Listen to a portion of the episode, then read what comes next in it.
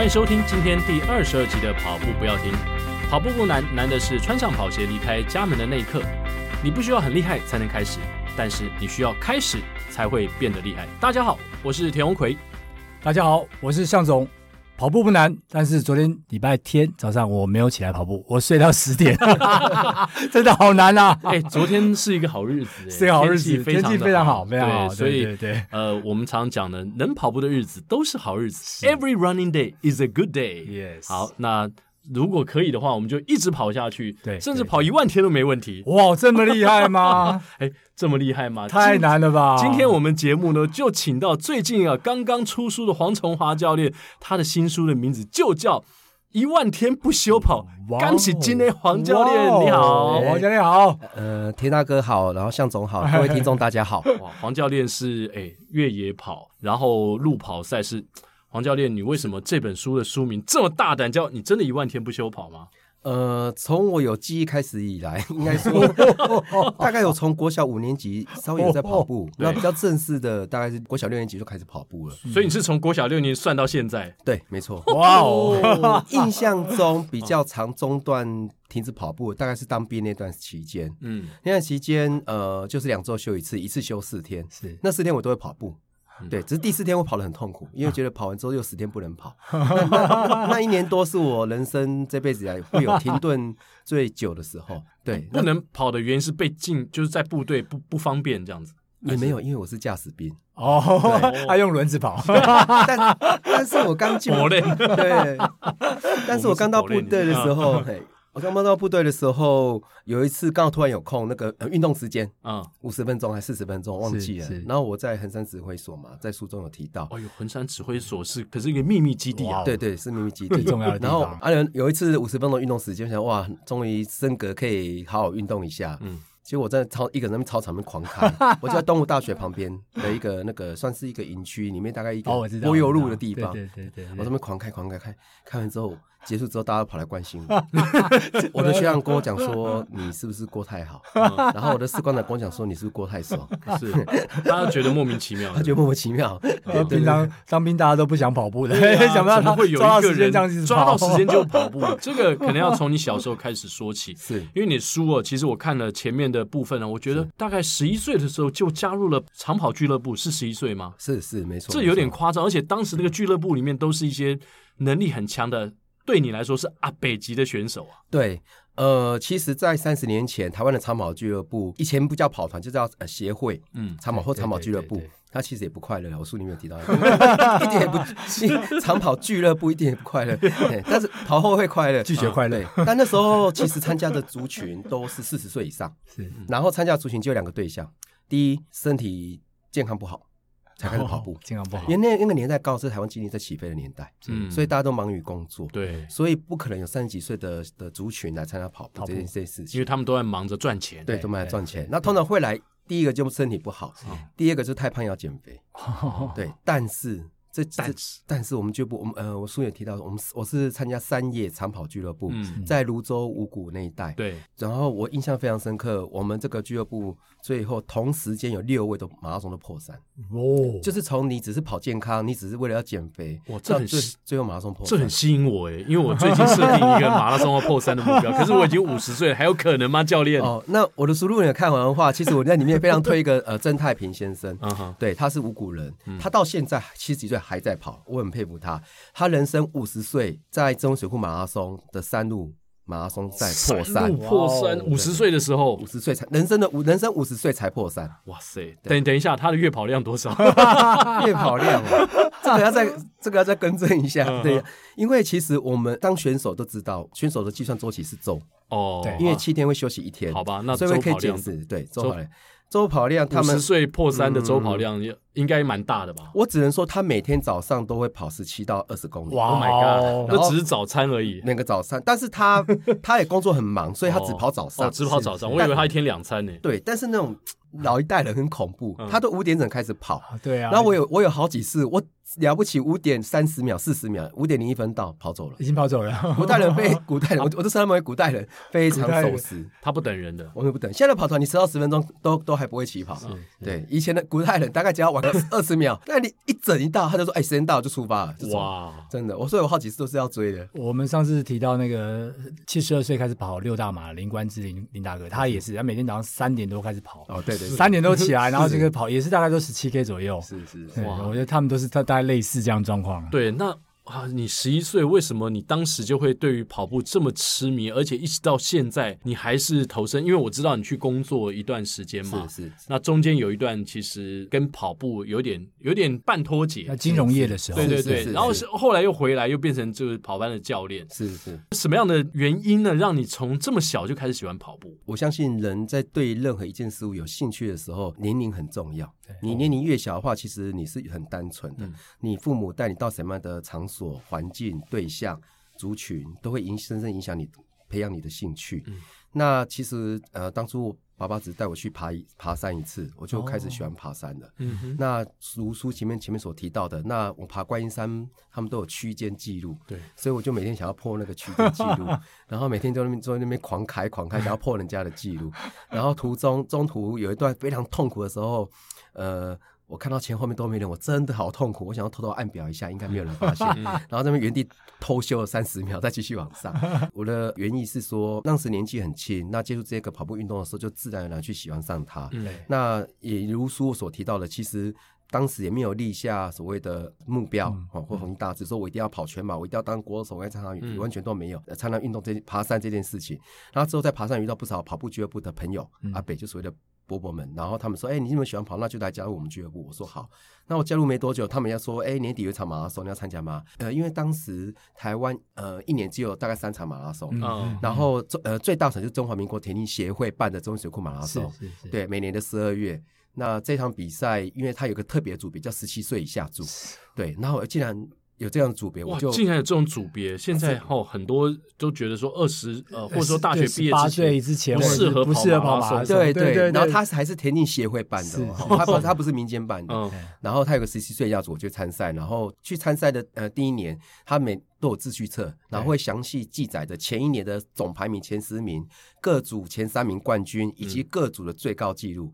我那时候才有立志说想要破十岁十七岁以下组的 记录大会记录，对，记录。而且你那时候十三岁嘛，是是，我我稍微记录了一下，就是您呃十五岁那年中心新村马拉松，然后同年你缔造了增文水库马拉松分组的记录两小时五十五分，对，之后。每一年你都没有比赛，请朋友去拿秩序册啊，对，看看后面有没有人破你的记录啊，对对，是不是这样？是是是，这是一个很痴狂的地步哎。因为呃，当时的网络资讯还不发达，不像现在，你可能上网就可以查到记录被更新的，对对。所以，然后因为其实我开始我开始没有去，是因为呃，现在的它叫台北马，以前叫 ING 马拉松，对，就台北部的马拉松，没错。那第一平路，第二台北好调整。第三，那时候 ING 马拉松，因为它奖金很高嘛，第一名破纪录一百万嘛，所以有机会跟看到了，不是跟到，是看到，要强调一下，嗯、看到更高等级的世界级的选手。对，所以就而且呃，每年的 ING 跟曾文水库只差一个礼拜，是，所以几乎只能择其一，所以我就选择台北马拉松，嗯嗯嗯、然后请人家把自行车拿回来看，几乎什么时候被破。那那时候想到那个。以前有几位神童啊，比如说像呃蒲仲强啊，蒲仲强、苏子宁啊，苏子宁那个对啊，那个是在书里面有应该有提到他，只是你没有写写他的名字，对，就是你写一个小女孩，对对对对对，应该就是苏子宁，是是是。可是后来他就消失了，对对对，好可惜哦。他是台湾长跑界，我个人认为是最传奇的一一号人物，是是是。那所谓的传奇，就是他的记录其实是非常恐怖的，对，多么恐怖。他在大概是十二岁左右，我国三那一年办了一场庆丰国道马拉松。那时候北二高刚开通，从树林收费站跑到龙潭，来回二呃四十二公里的庆丰马拉松。国内男女组总冠军都一台汽车，对，那男生竞争 非常激烈，因为这个就是。车跟零嘛，车啊，哎，就是冠军就是车，第二名第二名什么都没有，什么都没有。对，那场比赛，呃，男生冠军是被何心妍老师拿走，一台车拿走，女生就是由苏子宁拿下。哇，那以苏子宁，因为她确切年纪我不晓得，我只知道她比我小。那时候我国三，他比我小，我确定他比我小，小一两岁左右，但到几小时我没有很确定。我国三那场我跑三小时零三，他跑两小时四十九分，打破当时的台湾女子全。台湾女子全国马拉松的记录，对，那就如我所书中所说的，那个成绩拿来现今女子马拉松二四九，都还包含当时的装备，也是很恐怖，是恐怖。而且他，你国三，他比你还小哎，他比我还小，哇！而且其实那那几年他常常上报纸，然后他爸爸就是训练他的那种刻苦的状况，其实我印象都还有。哦，真的吗？对，真的都还有，就是他他感觉就是被硬训练出来的。那种感觉。对，因为那时候传说他六岁就被爸爸要求上跑步机，三小时后才可以下来。哇，好是是蛮蛮蛮恐怖的。对对对，就就后来，所以后来他没有跑步嘛。你在书中也有讲，就他就消失了。对，因为其实蛮可惜的。对的，因为当时他都在青年公园练，也当时有不少呃协会的跑团的叔叔想要陪他跑，他说不行，嗯，因为我爸会骂我，必须要专心跑。那其实我们印象最深刻，亲眼看到的，就是不管当时的奥林匹克路跑赛，以前有奥林匹克路跑赛，七月份在中正纪念堂或者中正水库马拉松这些赛事，因为以前赛事毕竟不多，嗯，他爸爸一出发之后骑的那个。现在叫脚呃呃折叠车，然后前面按的那呃装一台那个把把把对把布，然后一直吹他，用那个一直吹他，一直吹他，把布把布一直吹他，而且他那种可能才。国小、国中的年纪这样子哦，对，其实，在现在社会，我们觉得说这个爸爸疯了，哎，对对，这太残忍了，可会出事，对，现在会会会被举报，对对对对，啊，因为以前以前网络资讯不发达，对。对，也没有让可能他还不晓得要如何翻译，真的，哎，黄教练刚刚说到说有一些观念要提醒，现在在跑团里面，大家平常训练时的一些观念，哦，是是是，绝对不能用我选手或以前那样的角度去去教学或者去教导现在的跑者，那现在跑者在运动中一定要适时补充水分，对。但是其实要切记一件事情，就是呃，训练足够跟训练前赛前的身体的储存度，这是最重要的一件事情。对。那那我们。回头来讲，当你训练的对身体的呃能力越越佳的时候，你同样的速率、同样的距离，你身体的体能消耗度会更低，相对的身体的保存度、身体的水分保存度会比较高。嗯，所以训练绝对是第一要务，最重要的比重。所以您的意思是说，呃，现在我们很依赖赛中的补给嘛？对。那你你觉得这个部分在训练我们该怎么做呢？OK，就是说举个例子来讲，我们训练的时候该怎么样去模拟比赛的状况，或者是说像你说可以储存更多的水分啊，储存更多的能量。好，这其实是一个蛮复杂的课题，包含呃冬天、夏天、距离、速率，嗯，还有状况，嗯，甚至还有坡幅，这个蛮复杂的事情。但是呃，如果以我们先从赛中开始回来回推好了，现在跑者呃每大概二点五公里会一个补给站，那我们早期的马拉松，台湾的马拉松赛国际赛是五公里一个水站，会建议各位跑者五公里再喝一次水一定足够。五公里再喝一次水就可以了，嗯、这是赛中的部分。嗯、那在赛中另外一个补给品的部分其实很简单，你所有在赛中所吃进的的补给品，必须要在你赛比赛结束之前能供应供应你身体的能量热量，这才才有意义。嗯，对，比如说，比如说。呃，讲比较夸张一点，我假设我跑一场四十二公里马拉松，那我在四十公里吃下一块烤鸡，对，那我吃身体分解、消耗、吸收，这可能已经跑完很久，跑很久才出现，对，这个就不是赛中最佳的补给方式，对对对，这就很简单的定义。那赛前在或训练前，让身体充分的储存能量，这才是最重要的一件事情。那怎么样做呢？呃，怎么样做？训练的时候，训练的时候要看你的一次性的距离、速率。然后还要搭配身呃，当天是是属于夏季还是冬季？那如果我假设我明傍晚要去跑四十分钟，那基本上你大概训练前两到三小时就可以喝一体的流质就可以了。嗯，那你如果中午吃完饭之后晚上要跑跑跑跑团都是晚上嘛？你到五六点肚子有点饿的时候怎么办？很简单，我常跟学员讲一句话说：你只要吃你跑步赛中会吃的。补给品就可以了。嗯、哦，比如说我五点肚子饿了，嗯、我赛中会吃香蕉，我就去吃香蕉。是我会吃能量棒，我就去吃能量棒。哦、那你赛中可以吃，你训练前也是可以吃。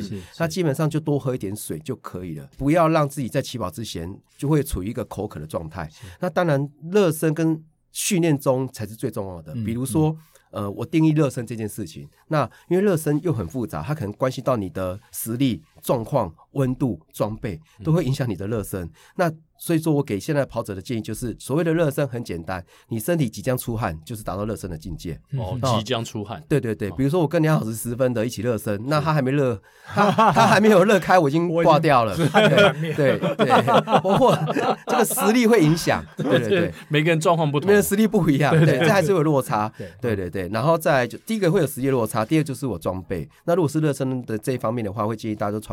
风衣外套，嗯，秋冬季的话，是是，然后就很快可以达到出汗的的一个状态。嗯、然后呃，再来就是可能空间，比比如说很简单的讲，以前我跑台北马 NG 的时候，我都去地下室热身。哎，很快就热起来了。哎，我们跑班志群教练也都是在地地下室热身哦，真的哈。然后上来就已经就热了，差不多准备要开始，对，就再一下子就出发了。是是是，不过那个要算的很精准，对对对，要算很精准，因为你热完身身体流汗嘛，哈。嗯。通常我热身里面会搭一件，然后热身完之后会把撕掉那件脱掉，嗯，马上套背巾下去，比较干。啊，你出来的话，大概六到八分钟之内要起跑。那你六到八分钟又能不能站到好的位置？这其其实是一个很大的变。你们精英跑者没问题啦，我是怕哈。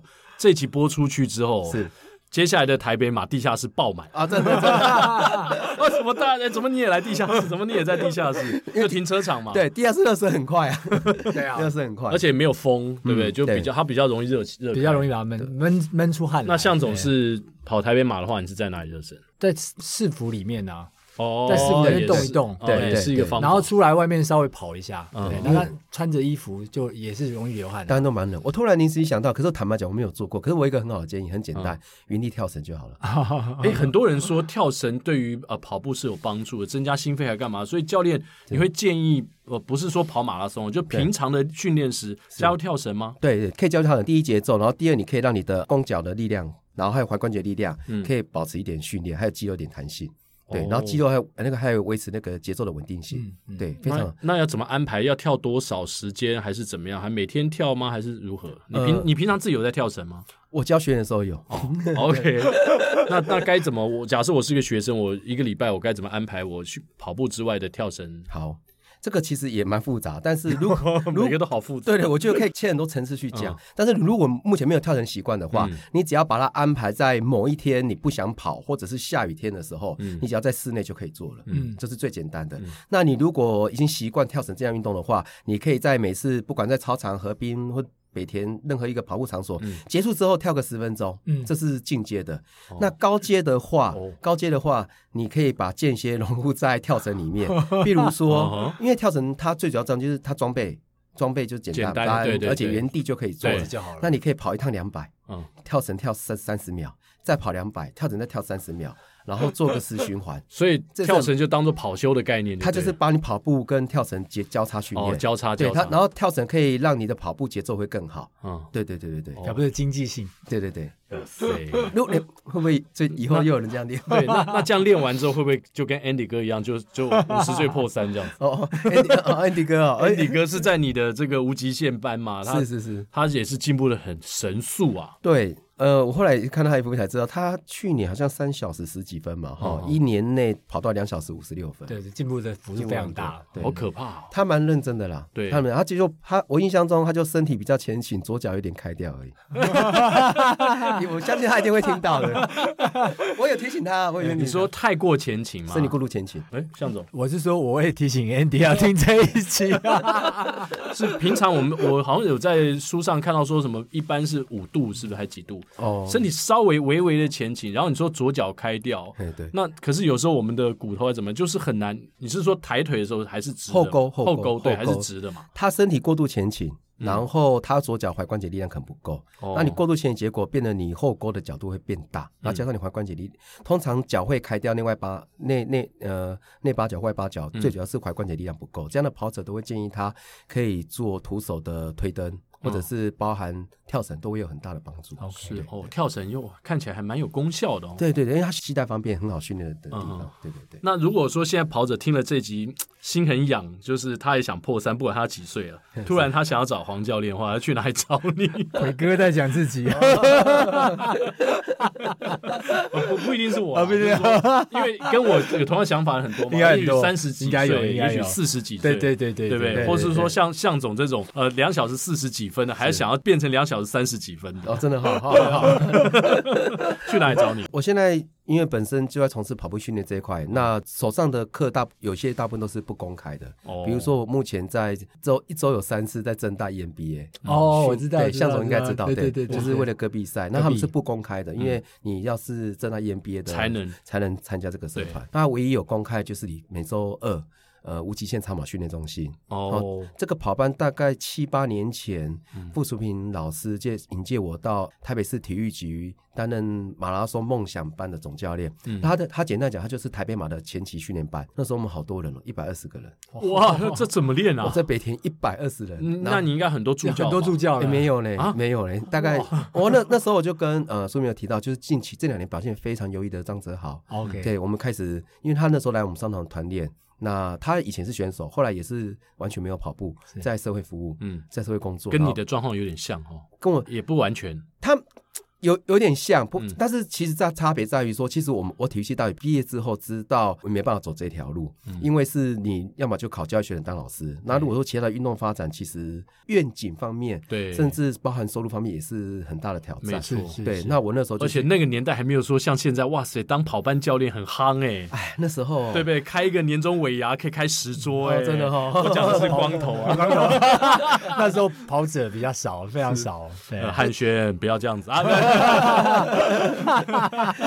那时候我在大四，我们长跑很可怜啊，长跑大概就是哦，你同学是打网球的啦，哦对。对然后什么高尔夫的啦，哦 反正不管怎么样，他们都是有课可以教的。是。长跑大概那个年代绝对是你拿钱 拜托人家让你让你教，他都不愿意的。啊，这么惨啊，保证是，保证是。我这个年代的的一定知道我所言不假。哦，对啊。对对对，长跑那人要练长跑？嗯，对你前你一个月付他一万块，拜托他让你练还不要。那后来你说这个对。呃全马班是一百二十个学员，就哦对。台北马的训练营，对，那时候我在中国信托的时候，其实我每周一到五，我大概就我固印象中就固定礼拜五晚上没有跑，一、到四我都会去跑步，嗯，然后礼拜六会跟朋友或者跑团约长距离，我一年会跑三场马拉松，对。所以其实，在金融业十年里面，我并没有完全脱离跑步，嗯，但是像傅傅淑平老师或是泽豪他们，或是李莎雷李莎的话，他们停跑的时候是就完全没有接触跑步了。是所以这大概稍微一点点差别，对，然后他们就快速回来。那我们那时候在北田，因为是台北市体育局，是算官方的，我觉得它有一个指标性。好，那时候我就我那时候其实还没有离开金融业，所以我就去晚上去兼任这个呃跑班的总教练，然后一百二十人带了两年多，那之后就顺着自己在独立出来开班。刚开始开的时候是刚明那时候的那个手表穿戴装置 GPS 刚好开始上来。刚好补他导汽车导航那一块，嗯然后他他我的跑班就让他们冠名赞助。那时候有分两个班，呃，男女合班就变强班。然后我那时候有 idea，我跟变强班，对他那这个名称其实他们取的，很好玩我我是主办，对我要变强班。PP 班的概念，哎，对对对，没错没错。然后那时候我印印象深刻，我打打给那时候的行销行销经理那个杰森嘛，哈、哎我就跟他对，Jason 哎，我就跟他说，哎，我想开女子班，他说，嗯，教练好啊，这个好 idea。我我不晓得前面有没有人开，但我应该还蛮算早期开女子班的。哦啊，女子班我开的时候，那时候女子班大概有六十个人、哦。学员，哎也蛮多啊，男女男女班我自己出来开，那时候有一百二十个。嗯，对对对对对，嗯然后后来就延续到现在，那现在就自己自己的跑班的品牌无极限长跑训练中心，嗯啊，每周二开班这样子。对，当然延续七年应该没有中断过。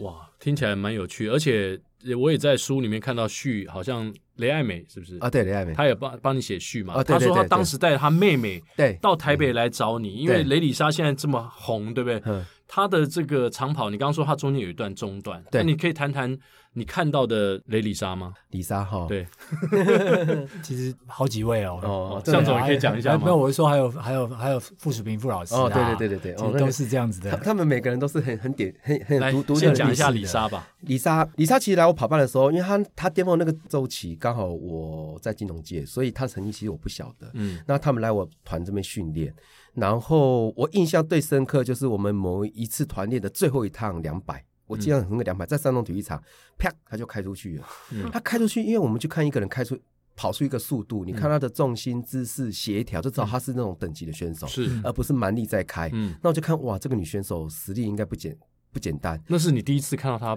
跑吗？我我我看到她跑最后一趟，我才发现她，因为我因因为我们那时候团练大概六五六十个，对啊，太多人，我不会特别去注意某一位。我我到后来跟学员开玩笑说，呃，被被教练注意都不是一个好事情。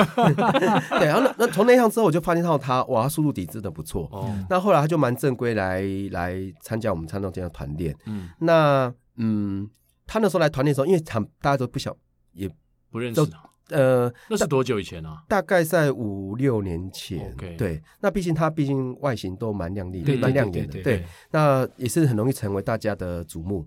但是其实他来我们团练的时候，我大概知道他的过去，过去就是他国中的记录嘛，哈、嗯，他是台目前台湾国中女子一千五百公百公尺。记录保持人，哇，四分三十五秒左右，大概是这个成绩，快，对，现在记录还是他的。那我知道他过这样的一个成绩记录之后，我就跟他讲一句话，我这样说，你就当做你自己是选手，嗯，你凡事就是以你是选手这个角度来看待对待自己，包含一切的训练。那印象比较深刻是我们一次团队到三重的水漾公园，嗯，那时候他刚好要准备复出的首场半程马拉松，他上水漾公园一圈大概四公里。然后我们跑完三公里之后，他就有点上气不接气，不接下气，有点喘。然后我在想说，看他样子应该很难再跑第四圈。嗯，啊，我但我可是我想不到五秒，那种决策也很快，不到五秒我就想说。啊，你比赛要比二十一公里，啊，你十六公里的练习强度都上不来，你怎么去比二十一？我就告诉他再一圈，哇、嗯，他再一圈跑得好痛苦，好痛苦。那还好他意志力蛮不错的，一直健下去。嗯、但是他的最后两公里，我在旁边话也没有断过，嗯、我我就把他说，想象你在跑马拉松，现在才、呃、像香根的比赛那个教练在后面一直讲垃圾话，对，垃圾话，对对对，剩下最后两三两公里，然后你将近在处于四十公里的状态，那更何况你现在才十四公里而已，就一直鼓励他，一直鼓励他。然后印象非常深刻，到最后一圈，我们集合点是在一个斜坡上面。嗯、那我我看他最后那几百，应该连斜坡斜坡都跑不上去了。嗯、我就要跑下面，嗯、距离对等就可以停下来。嗯、他一到点跑完十六公里，都整个人趴下，下去整个趴在地板上。哦、对，那他的训练每一次训练都是全力的释放自己的全力，释放自己的能力状况。对，他是蛮蛮特别的选手。嗯，那你会不会担心，或他自己会不会担心，在每次全力释放的情况之下，在训练就受伤呢？因为他最近好像也是。受伤吗？我看他在粉丝团粉丝团上，对对对，他可能前阵子跑量比较大，然后今天肌有点受伤。那像那样子的训练，会不会用尽全力，然后已经到终点虚脱，会不会容易受伤？其其实这也是蛮复杂。呃，开玩笑，就是说，其实这样等级选手，他每天的训练的量跟频率都会很高，嗯，所以会有累积的训练的疲劳。嗯，那这样的选手，如果他用尽全力，是确实比较容易受伤。但是我们在社会跑团跟跑者所说的，你用尽全力的冲刺，有个。前提是你的动作不能跑掉。对对对，你动作不跑掉，你跑再快都没有关系。可是你动作跑掉，它就很容易受伤。那长跑选手受伤通常都是因为累积疲劳跟肌肉紧绷造成的。因为长跑选手不会只跑一趟，不是最大速度，所以不容易去拉伤。对，他那长跑选手的伤通常是属于慢性的。足跟筋膜炎啊，嗯，或者是呃所谓的进进进前肌、前后肌或者膝盖，就累积的累积造成的，那对对对，而不是一次性造成的，嗯，对对。请问黄崇华教练，您跑步的座右铭是什么？跑步的座右铭哦，其实我跑步也没有什么座右铭。我认为每一次训练、每一次比赛，你只要拼尽全力去跑，你你都得可以得到不同的收获。是，你可以透过跑步去思考一些事情、一些决策、是决定啊，包含。你可以让你心情更好，嗯、也可以让不好的心情得到疏解，嗯、对，然后疏解工作压力啊，然后借由跟队友互尬，然后 你赢他的时候，大概会。就像中毒中一天一样，会快乐一整天，会爽很久，我会爽好几天。但队友就会是不是？对对对。然后输的话就就就不太跟他讲话，下次再来，没有开玩笑。互相伤害。我知道，我知道，我在跑班有这种有有这样的对手，是是是是是，那个三个金啊，新哥哈是我的对手。跑赢他的时候，今天。我一整个礼拜都很开心，但下礼拜我跑出他的时候，整个礼拜都很不准。哦，对对对对对，赢的时候真的是一个快感。没关系，你今天赢了李志群啊，你今天击败了李志群。我今天击败李志群是因为二月份的第一天，然后呢，我跑完之后呢，那个我的 Garmin Connect 就跳出来说，您。打败了李志群，结果李志群在晚上就把我 尬回去了。他距离吗？距离而已，距离。速度如果打败他，那不得了，那我就早就破三了。我开个那个课表，一百公尺一百趟就赢他了。一 百公尺一百趟，对啊对啊。早期老老一代有在练这个课表，哇，这太残忍了吧？好可怕。在四大分部了。我现在还有人这样跑吗？一百公尺一百趟，很 少很少。张宝才、张叔，我我知道他也跑过这种。我们不是马上要访问嘉泽吗？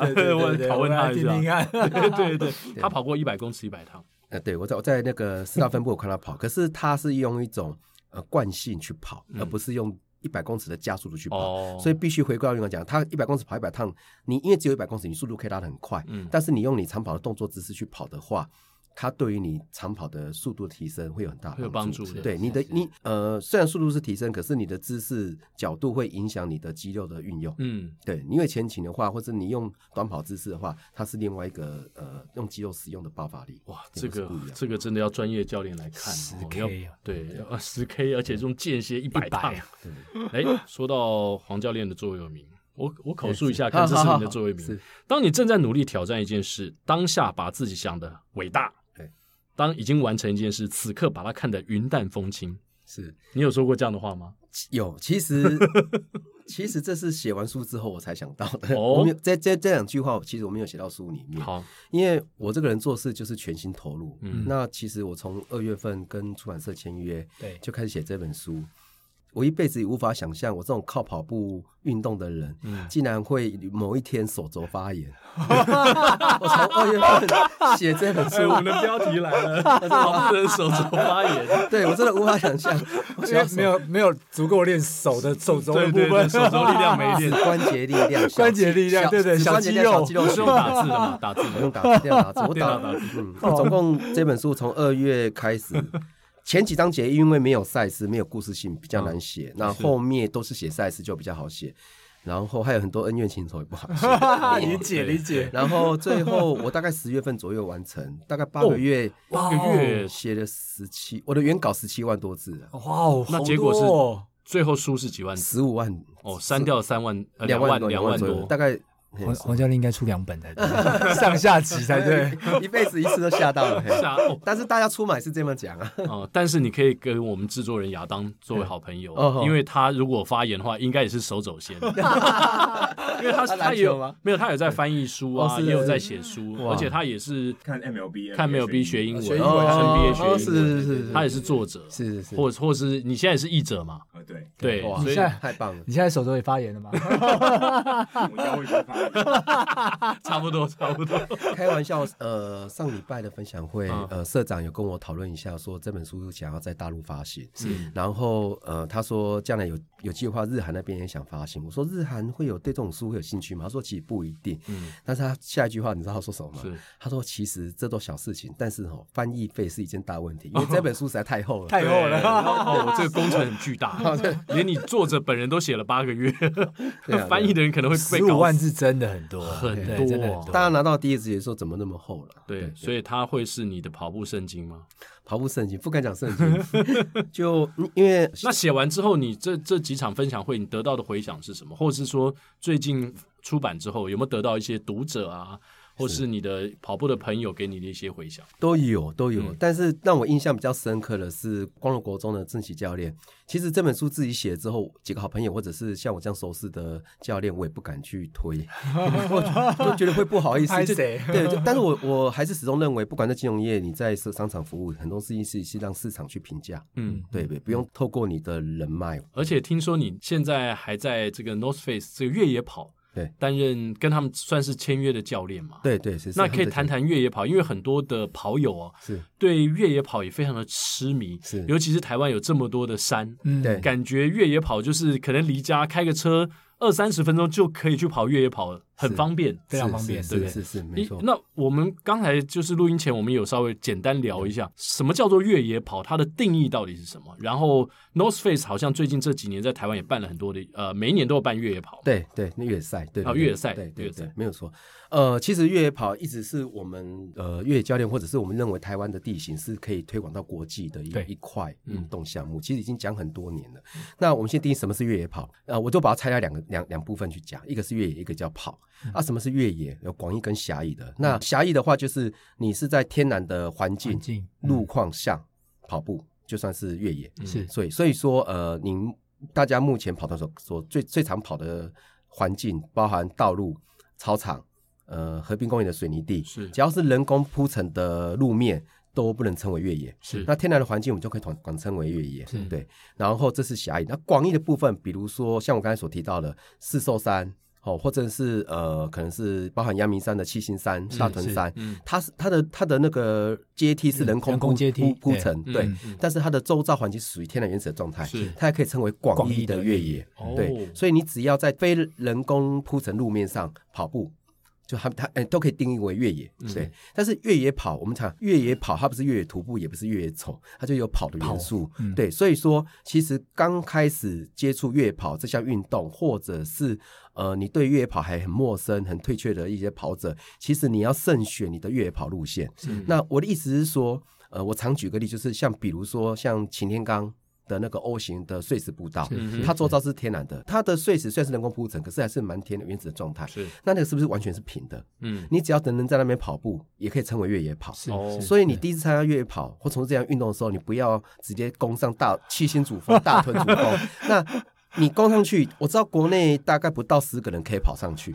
那跑上去的人可以称为越野跑，可是你如果从冷水坑到七星公园到七星主峰，你沿路几乎都没办法跑上去。哦。那你就都只能用走的情况下进行的话，它它可能就可以称为呃极速健走啊或健行，嗯它没办法称为是越野跑。所以越野跑你要慎选你的爬升曲线，嗯。或者是总爬升，包含路况，是这些困难度比较低，你就可以容易呃进入这个越野越野跑的这块领域。嗯哼，对对对，那每年这个 North Face 办的比赛，是你们你们的路线都怎么选啊？就是它的爬升的高度大概有多高？好，因为这场赛事他们早期是定义在 TNF 一百嘛，它是呃品牌的全世界包含亚洲的巡回赛。那毕竟台湾的呃腹地比较小，嗯你找到一百公里的越野路线的话，基本上它总爬升很恐怖。它等于简单的讲，它途中必须要爬过很多大山。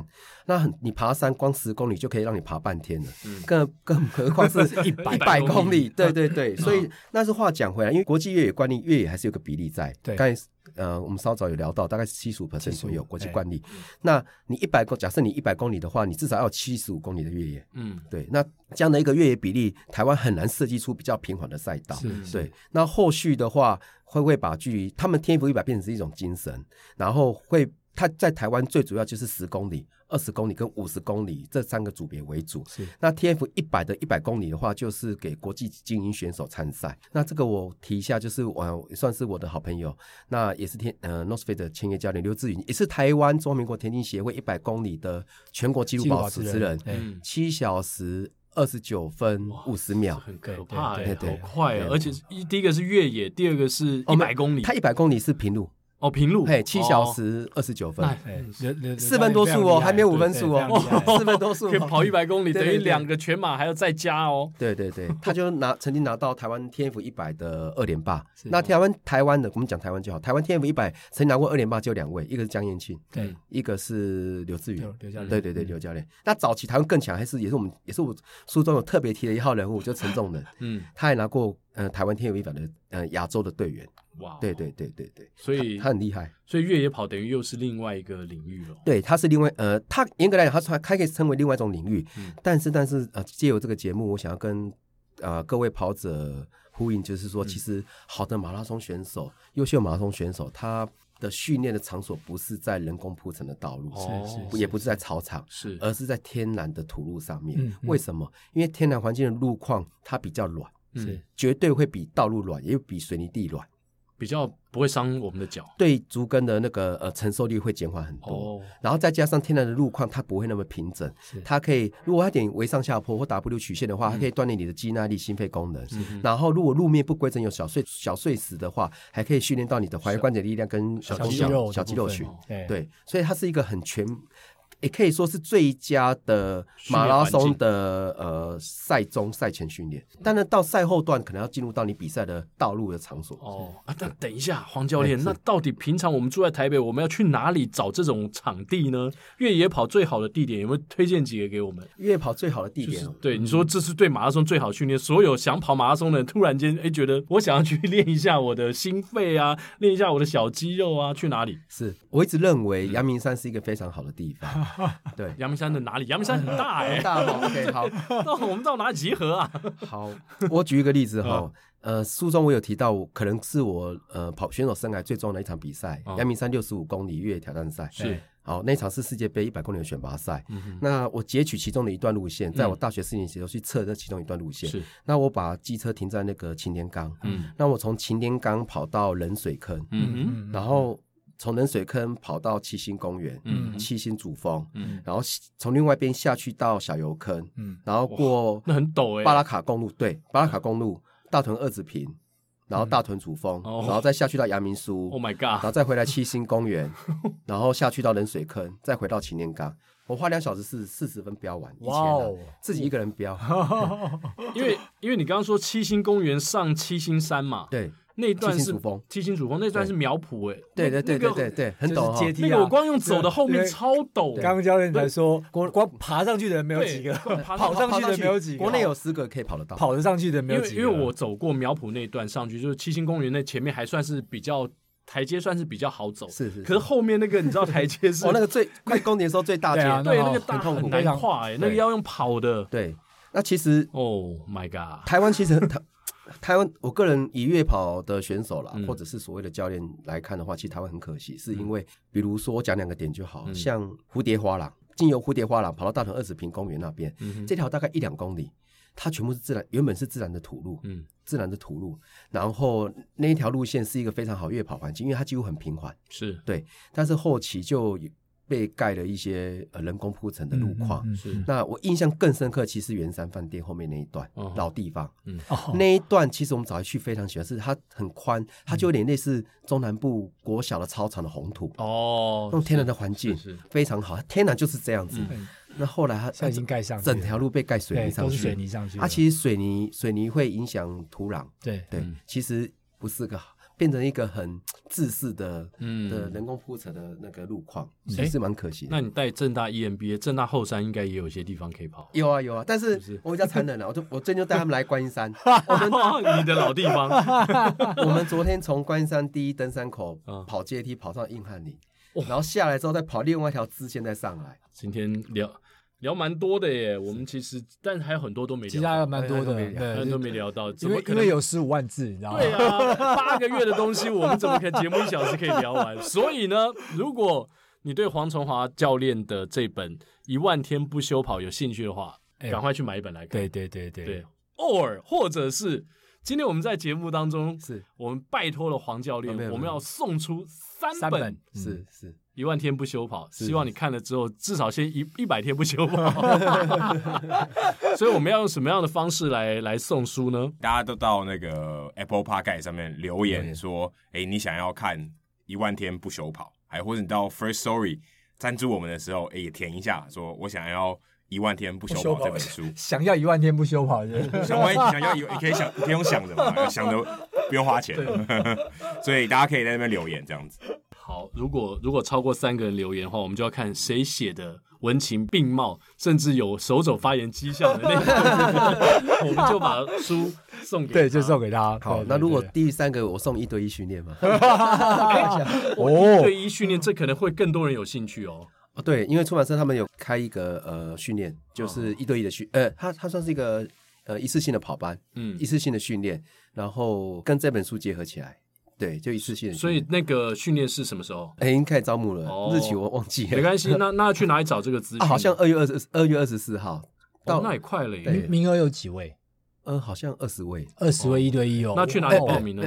在运动星球哦的，就是平台做那个出版社嘛，出版社，对对对，运动星球的平台，大家上去搜寻一下。对对对对就是我要报黄崇华教练的，呃，算一对一次性的。一次性的训练，然后三十二十哦位，他一次性一次性。对对对，他我印象中他们好像定价是五百块，然后就包含这本书，是。对。哦，蛮划划算的。算的对对，他其实就是他最主要是分享书啦，对对哦。对，但是我会让他们抱着眼泪跟这本书回家，没有啦，开玩笑，我想应该会，不怕死的就，但是我觉得勇，我们要征召勇者的话，二十位应该很快就爆了。如果在我们节目播出之后，哦，是是是，应该有很多广大的对对对，应该有很多人想要想要破 PB，对不对？是是一次性至少给教练看一下你的跑姿嘛。变强班，对对对对对对个人变强班。其实跑姿是一个很复杂的事情，对对啊，但到底有没有？我这最后我想问一下是黄教练，就是大家都讲说，哎，跑姿没有一个标准，对，好像呃反正他跑得快，他跑得没有受伤，这个跑姿就是 OK，因为每个人身体结构不一样嘛。是是是，那你自己怎么看呢？就是说，如果你要去帮一个人调跑姿，那如果以刚才那样的概念来说的话，这怎么调？不用调啊，因为他的跑姿他觉得 OK 就好啦。对，你的呃理论是什么？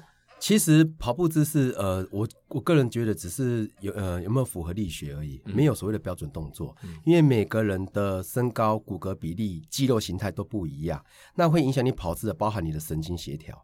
那我常常讲，我认为到目前为止很难有一个神经学家可以分析出你的神经协调是怎么样，所以你跑姿该怎么样。嗯，但是力学这种东西是定论、定律，不要违反力学的跑法都不能说是错误的。是。那至于说每个人，我刚才所提到骨骼肌肉系统跟神经小不一样，每个人都有属于自己的跑步的方式，嗯、那的节奏。但是你刚开始进入跑步的时候，那个初期的动作很重要。是。那呃，同样一名跑者，他不同的实力也有不同的跑姿。你马拉松跑六小时跟跑三小时，跑姿也不会一样。嗯、那同样一名跑者跑五公里，我们不要讲一百两百公尺，我们讲五公里跟十公里跟马拉松跑姿也会不一样。嗯、同一个人，对，纵使同一个人，不同距也有不同的跑姿。嗯，那所以说。大家一般的跑者，我所接触的就很喜欢教练帮他调跑姿，但是其实。要帮人家调跑是是一件很复杂的事情。换句话讲，我比如说，我曾经跟一个长辈要课表，他就不开给我。嗯，他告诉我说，不是我不开给你，因为我不够认识你。嗯，那所以说，你问，假设你问我说，我赛前该怎么调整，我也没办法回答你，因为我不知道你的实力状况、经验、近期的训练状况、疲劳的状况。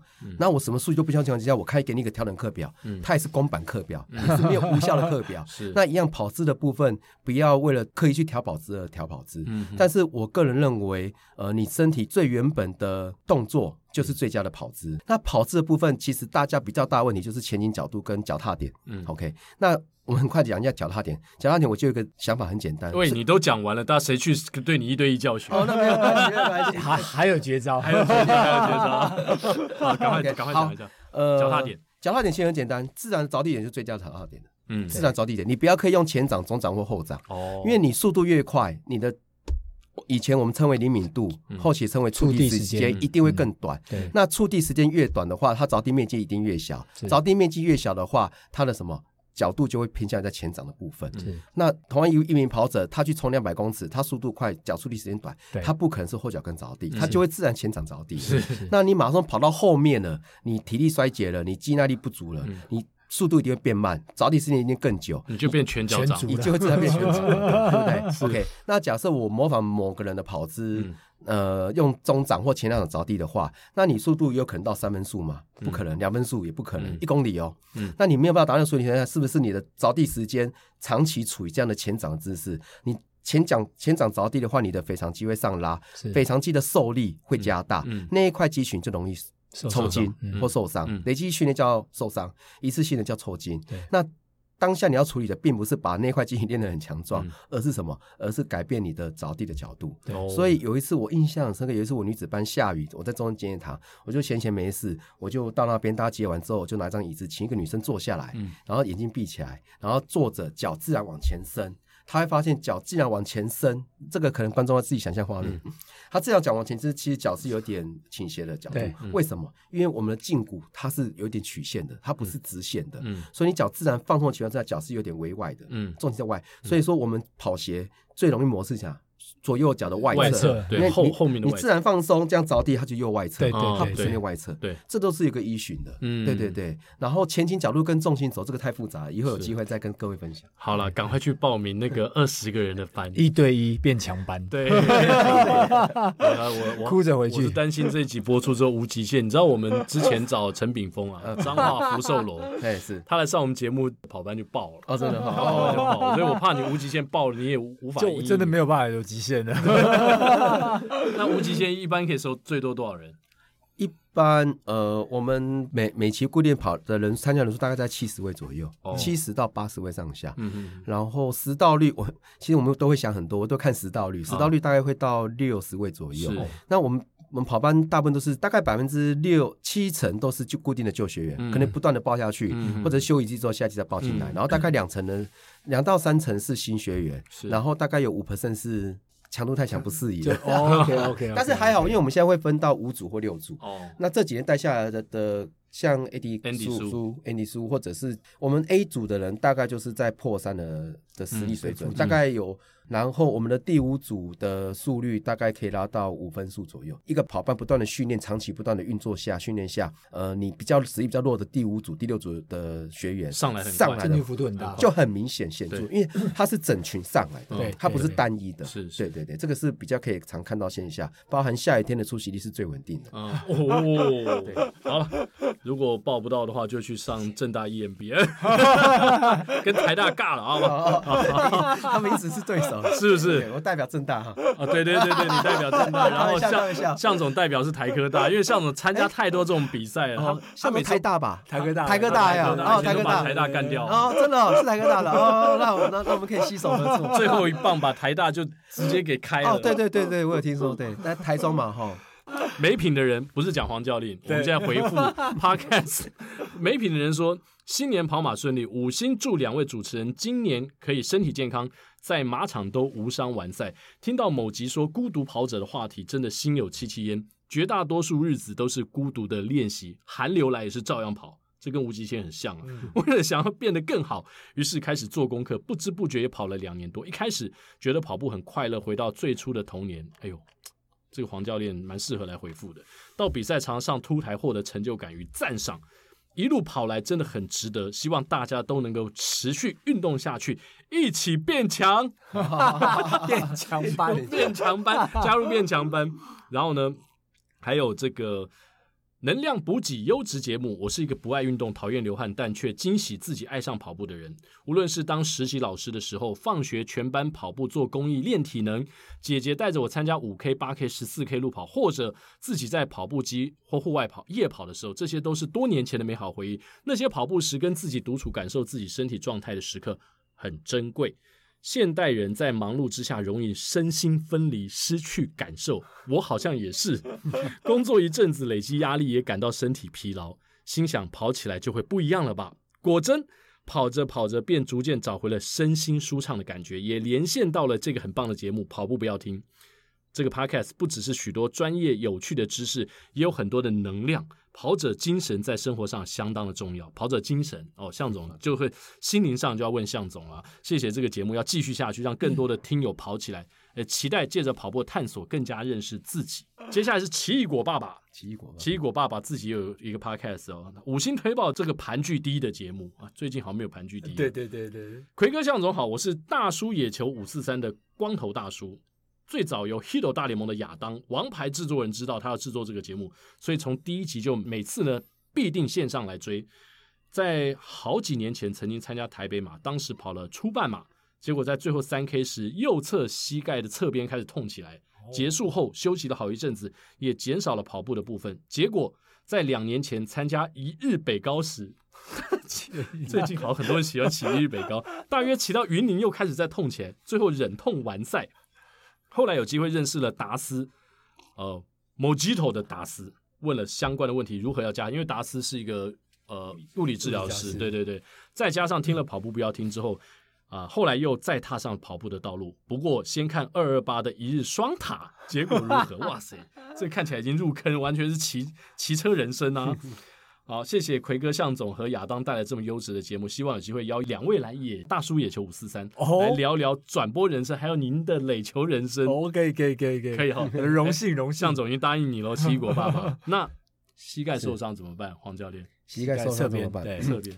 我建议各位跑者，就是像李莎这块都，只要是选手都做得很好，他花很多时间做恢复，要做滚轮，对对，他做恢复。哦，做滚轮。肌肉，他是肌肉紧绷造成居多。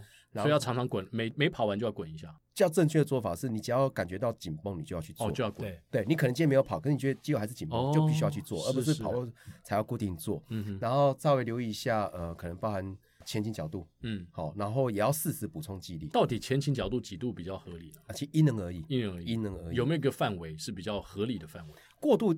所以呃，大概两个范围，你身体不要后仰，嗯，这可能违反力学，因为人是往前跑，对，你身体后仰是违反力学前进的，所以它是可能是错误的。对，那再是过度前倾，嗯，那过度前倾这块其实也很简单，我常举一个例子，我就常请一个学员他站起来站着，然后我就请他鞠躬九十度，嗯，他举了九十度，他是够前倾，举了九十度，可是他还没往前跑出去，没有，为什么？因为他髋关节在后面，重心在后面，对，所以说呃，前倾角度，你的前倾必须你的髋部髋跟肩在一条线上。那个髋部跟肩膀在对这个这条线上，那这个斜线也可以吗？不行不行，要在一条一条线上，以这个一条线为为基准点往前，你身体能往前多少，它对于你往前的惯性重心带动就有帮助哦。啊，如果你没有在一条线上，就像我说，你鞠躬九十度，人九鞠躬到极致了，可是臀部重心一定会留在后面，所以有些跑者过度前倾，他会犯的一个大毛病，就是你的呃你的下肢的起始关节，嗯，下半身下肢的起始关节髋关节就会留在后面。留在后面。那后面留在后面有什么有什么坏处？后勾会偏高，嗯，你人越前倾，后勾会越顺，可是。后勾会偏高，它的问题在于说你的往前跨的那一块就会少少掉。哦，你变成说呃前面少，然后后面多，后勾变高。对，后勾这个又很又很简单，我就可能要再请学员再站起来，只要做原地那个踢屁股，后勾踢屁股。哦，他踢到屁股对不对？他们他们跑出去没有没有？为什么 还没跨出去？是，所以在刚刚强调跨出去的重要性。所以脚步后抬是为了达到最佳的往前的延伸的空间。你如果没有往前跨的延伸，那个后勾是没有意义的。用力麦克够了，去上无极限了。再讲下去不行了，这个我们节目要黄教练可能要开班了。好，再来是新竹市的阿杰，我爱跑步，还蛮喜欢跑步，不要听节目的节奏，好多对话的内容大概只有跑步人才能会心一笑，那种点头如捣蒜的感觉引人入胜。从福寿螺那集开始听，目前已经跟上二十集的节奏喽，希望每一集都能够跟上，一直觉得跑马的历程。跟当父母的感觉一样，哦，这我第一次听到这样的比喻。踏上了，不管怎么样都要跑完它，生下来你就要养，这是向向总最有感的。哎呦，对，责无旁贷，这也是跑马的魔力。今年的健检呢，因为持续的运动，红字大减，哇，拍拍手，拍拍手，期待未来的日子继续跑下去，也要继续听着跑步不要停哦。另外，另外在 First Story 呢，我们有一些赞助，我们赞助的 Wispy 他赞助我们三百四十五块，他写很长，但是因为我们时间已经已经超时很久了，我们快要迈向 Hito 大联盟的这种节奏了，所以我简短的念一一部分。我的出马自主四十二点二 K 自主哦，跑完了哦。二零二一年的一月二十四号在丰和公园全马自主练习，三小时四十五分。我的 My God！原本赞助这个金额，原本对对对，他赞助三四五，原本设定目标三小时五分五十分以内，至于以内多少，看最后十公里状况而定。跑前就知道我的有氧耐力还行，但是肌耐力训练相对比较不够。三十公里之后，一切都是未知数，一不小心就爆了。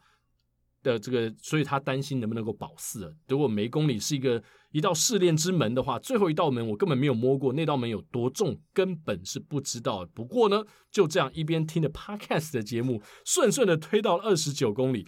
岔开话题，让我讲一下我最爱的 Podcast 节目，就是跑步不要听。主持人是著名的体育主播田宏奎以及跑步名人向总。田主播前一阵子在台北马完成他的出马，成绩三小时三十八分。向总说这个同成绩太不容易了，出马跑成这样肯定没有朋友。跟我一样哦，啊，跟我出马差不多，差不多哦。可是你是十一岁的时候。之所以叫跑步不要听，顾名思义就是叫你跑步不要听，专心与身体对话。但是我跑长距离或轻松跑，没听东西一定会超速，是，所以我听着各种的节目，跑完了二十五 K 才关掉。检查检查一下身体状况，有点累，但还行，呼吸相当顺畅，肌肉也都还正常运作。虽然有点肌耐力爆炸的风险，但不试试看怎么知道呢？喝了几口浓咖啡就来吧，小心一点，有状况赶紧恢复原配速就是。哦哦，真的很长诶。于是三十二公里之后，他大胆提速每公里五分钟，也顺利的推进了四公里，来到三十六 K 了，推开了第七道试炼之门。一如预期的肌耐力不足状况出现，其他地方的酸软也罢，重点是右边的髂胫束、股四头肌以及右脚的胫骨前肌都不只是酸，而是力竭了。到这个地方也不敢勉强下去，只好。看着奎哥，我不能当你的朋友了，所以他最后不过好，我真的念不完。但是他自主训练就跑三四五，其实也蛮猛的，蛮不错的。但是对对对，但是他他怎么补给？我比较好奇。他绕圈嘛，哈，对他绕应该是绕圈，对对对对。他这边没有特别讲他怎么样补给，不过以他这样出出马自主就三四五，他如果到无极限，应该很快破三了吧？对，我我看能不能二四五，没有。这样我就是说，你收学生的话 是。比如说你听到这样的一个 case，是是，然后你会觉得说他有多大的进步空间？这出马哦，而且自主哦。其、呃、其实多大进步空间？我常讲一件事情：一个选手哈，一个跑者，你身体进步与否，不在于一周上哪一堂的课，而是你平常怎么训练。嗯、对对。那你如果能像我说的选手或者选选田径队一样，像为什么说三十一呃三十一年一万天不休跑？嗯、以前当选手的时候，选手都知道每天是早晚训练的。对啊，一个礼拜休一天，一个礼拜跑。十二次，嗯，对，那书里没有提到，我在恒春集训的那农历年那段时间，人生最佳的淬炼，嗯，一天是训练三次，哇，三训练两周，早上五五点到六点半，七点呃九点到十一点半，下午三点到五六点，还有跑错课表多跑的。好好，我光某一天的下午就跑三十公里，千万不要不要随便模仿，好不好？然后亚当一直在旁边说：“哎呀，要结束要结束了。”我们好，我们这一集就是最后进到我们的彩蛋时间，在依依不舍的情况之下，我们要来唱歌了。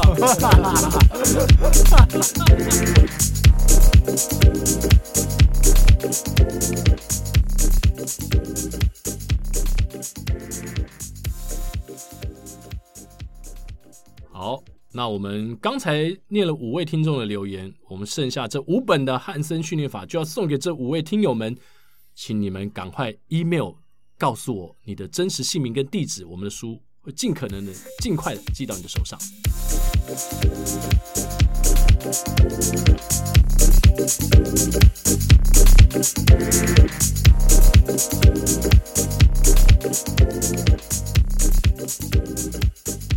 好，今天我们的彩蛋时间呢，要搭配一下黄教练的新书《一万天不休跑》，所以我们一定要跟一万有关系，我们就来唱唱伍佰的《爱你一万年》。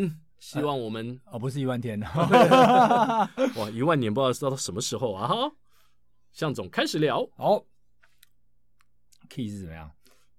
寒风吹起，是这样吗？对对对对，寒风吹起，细雨迷离，风雨解开我的记忆。我像小船寻找港湾，不能把你忘记。爱的时光，爱的回味，爱的往事难以追。风中花蕊，生怕枯萎。我愿为你祝福，我爱你，我心也属于你，今生今世不移，在我心中再没有谁代替你的地位。我爱你，对你付出真意，不会漂浮不定，你要为我。再想一想，我决定爱你一万年。来宾请掌声鼓励。这就有点跑间歇跑爆掉的感觉。我决定跑你一万天。对，跑你个一万天。今天第二十二集的跑步不要听，就在伍佰的歌声当中跟大家说。拜拜喽！拜拜，我们下周同一时间再见啦！礼拜三早上八点钟，拜拜，拜拜拜。